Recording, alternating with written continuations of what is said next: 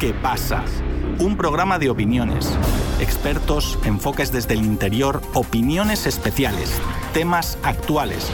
Todo esto en el programa ¿Qué pasa? El sitio web La Política Online y luego el diario ABC de Paraguay dieron a conocer unos documentos filtrados que describen un plan anticorrupción diseñado por varias agencias estadounidenses en julio pasado. El plan establece castigos e incentivos en diferentes plazos para lograr dos objetivos. Eliminar la influencia del expresidente Horacio Cartes sobre el actual gobierno y fortalecer la figura del presidente Peña, siempre que cumpla con las reformas diseñadas por las agencias estadounidenses. Esto pondría presión sobre el presidente Peña para alejarse de su mentor político Cartes y mantener a raya la influencia china al premiar el acercamiento con Estados Unidos. El embajador norteamericano Mark Ostfield fue citado por el presidente Peña y se reunieron por tres horas, pero luego el diplomático se negó a comentar sobre supuestos documentos filtrados. Nuestro compañero Sebastián Tapia continuó con más detalles desde Buenos Aires, Argentina. Muchas gracias, Víctor. El sitio web La Política Online publicó este martes 26 de septiembre un documento marcado como confidencial de la administración Biden, donde se presenta un plan anticorrupción preparado para varias agencias estadounidenses para aplicar en Paraguay. Al día siguiente, el diario paraguayo ABC obtuvo una copia del mismo plan, pero en una versión distinta, ya desclasificada y lista para el proceso deliberativo. Entre las dos versiones del documento filtrado hay pequeñas diferencias, pero el esquema general es el mismo. Presionar mediante sanciones unilaterales a aquellos que permiten la continuidad de Cartes por el expresidente paraguayo y un aumento de medidas de apoyo a los esfuerzos anticorrupción realizados por Paraguay. Dado que el expresidente Horacio Cartes está siendo investigado por los Estados Unidos desde 2020 e incluso fue incluido en una lista de personajes significativamente corruptos por el Departamento de Estado, el gobierno estadounidense busca disminuir su influencia en el poder ejecutivo paraguayo y lograr que Santiago Peña se separe de su mentor político para representar los intereses estadounidenses en la región. El plan detalla acciones que se implementan en plazos de 6 a 24 meses, pero no es posible saber todavía si alguna medida ya empieza a ser aplicada. El mismo día que la política online filtró el primer documento, el presidente Peña recibió al embajador estadounidense Mark Osfield en una reunión sorpresa de tres horas. Después de que el ABC publicara el segundo documento, el canciller paraguayo Rubén Ramírez Lescano convocó al embajador Osfield para conversar sobre las filtraciones. De esta segunda reunión surgió un comunicado en conjunto en el que el embajador norteamericano declara que prefiere no comentar supuestos documentos filtrados que hablan de su política de gobierno. Para conversar sobre el alcance de este plan y su repercusión en la política paraguaya, nos comunicamos con Leonardo Gómez, abogado, analista político, comunicador y docente paraguayo. Leonardo, el embajador estadounidense se niega a hablar de los documentos filtrados. Las versiones publicadas por la política online y por ABC son de borradores distintos con pequeñas diferencias. ¿Son fiables estos documentos?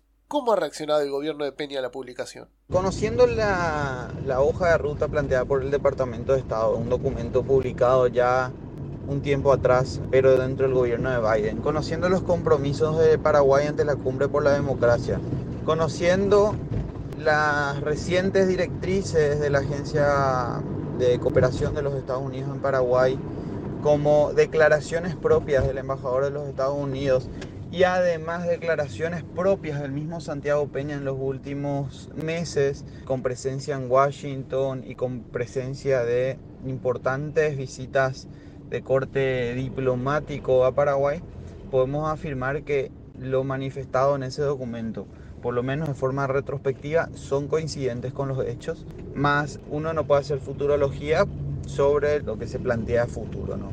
Una de las discusiones que se da es sobre la autenticidad o no de estos documentos. Nadie puede probar más que la propia embajada afirmar que estos son documentos reales.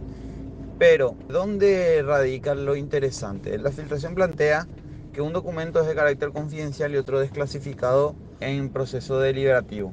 Lo que se elimina de un documento y otro es una, son líneas que podrían ser consideradas una injerencia y una dicotomía muy marcada en asuntos políticos del Partido Colorado particularmente. Y esto es obviamente lo que marca una diferencia mínima entre un documento y otro. Sin embargo, en el documento desclasificado encontramos que el modo de abordar el objetivo 2, que es justamente el objetivo polémico, ya está escrito del mismo modo en la página 13 del documento que es de carácter confidencial, lo mismo. Entonces, sí, podemos darnos cuenta de que esto es una política que existe en Paraguay, que está firme en Paraguay y que, claro, está marcando un una situación de tensión muy difícil con el gobierno de Santiago Peña por el hecho de que la dependencia que existe de Paraguay hacia los Estados Unidos, particularmente en términos de cooperación y proyección de mercados, por no tener relaciones con China, por una cuestión geopolítica, por sostener la alianza con Taiwán, lleva a que esto sea una gran piedra en el zapato que solamente puede resolverse con posturas que debe tomar el, presidente Santiago Peña. Santiago Peña en tal sentido evade la posibilidad de plantear una resolución dicotómica. La renuncia ayer de su cargo ante la Junta de Gobierno del Partido Colorado dan señales de que para poder coexistir con esta tensión va a tener que distanciarse de, o por lo menos de manera simbólica, de Santiago Peña y que esa apuesta de dividir las aguas entre un sector que apoya al presidente en ejercicio y un sector que apoya al presidente o el expresidente Horacio Cartes, va a ser una hoja que se va a marcar de acá hasta las próximas elecciones, cuanto menos municipales. Si el gobierno del expresidente Cartes no fue una amenaza a los intereses norteamericanos, ¿por qué Estados Unidos ahora busca eliminar la influencia del expresidente en el Paraguay? El expresidente Cartes no es que no fue una amenaza. El presidente Cartes viene siendo investigado desde el 2010 por estar vinculado a rutas del narcotráfico, particularmente por las rutas que se generaban a través del cigarrillo y el lavado de dinero a través de tal. Tiene antecedentes de haber sido procesado por lavado activo en los 90. Tiene otros vínculos que ya hablan de ser un objeto de investigación. Sin embargo, fue una pieza útil para los Estados Unidos en el 2013 cuando se necesitaba literalmente lo mismo que está pasando ahora o que terminó pasando y profundizándose. La concentración de poder en la ANR. La ANR tenía un liderazgo en tensión ideológica con las corrientes de la región y aparece la visión del empresario exitoso a concentrar poder dentro de la ANR. Financia las campañas de la ANR y se termina erigiendo como el principal líder.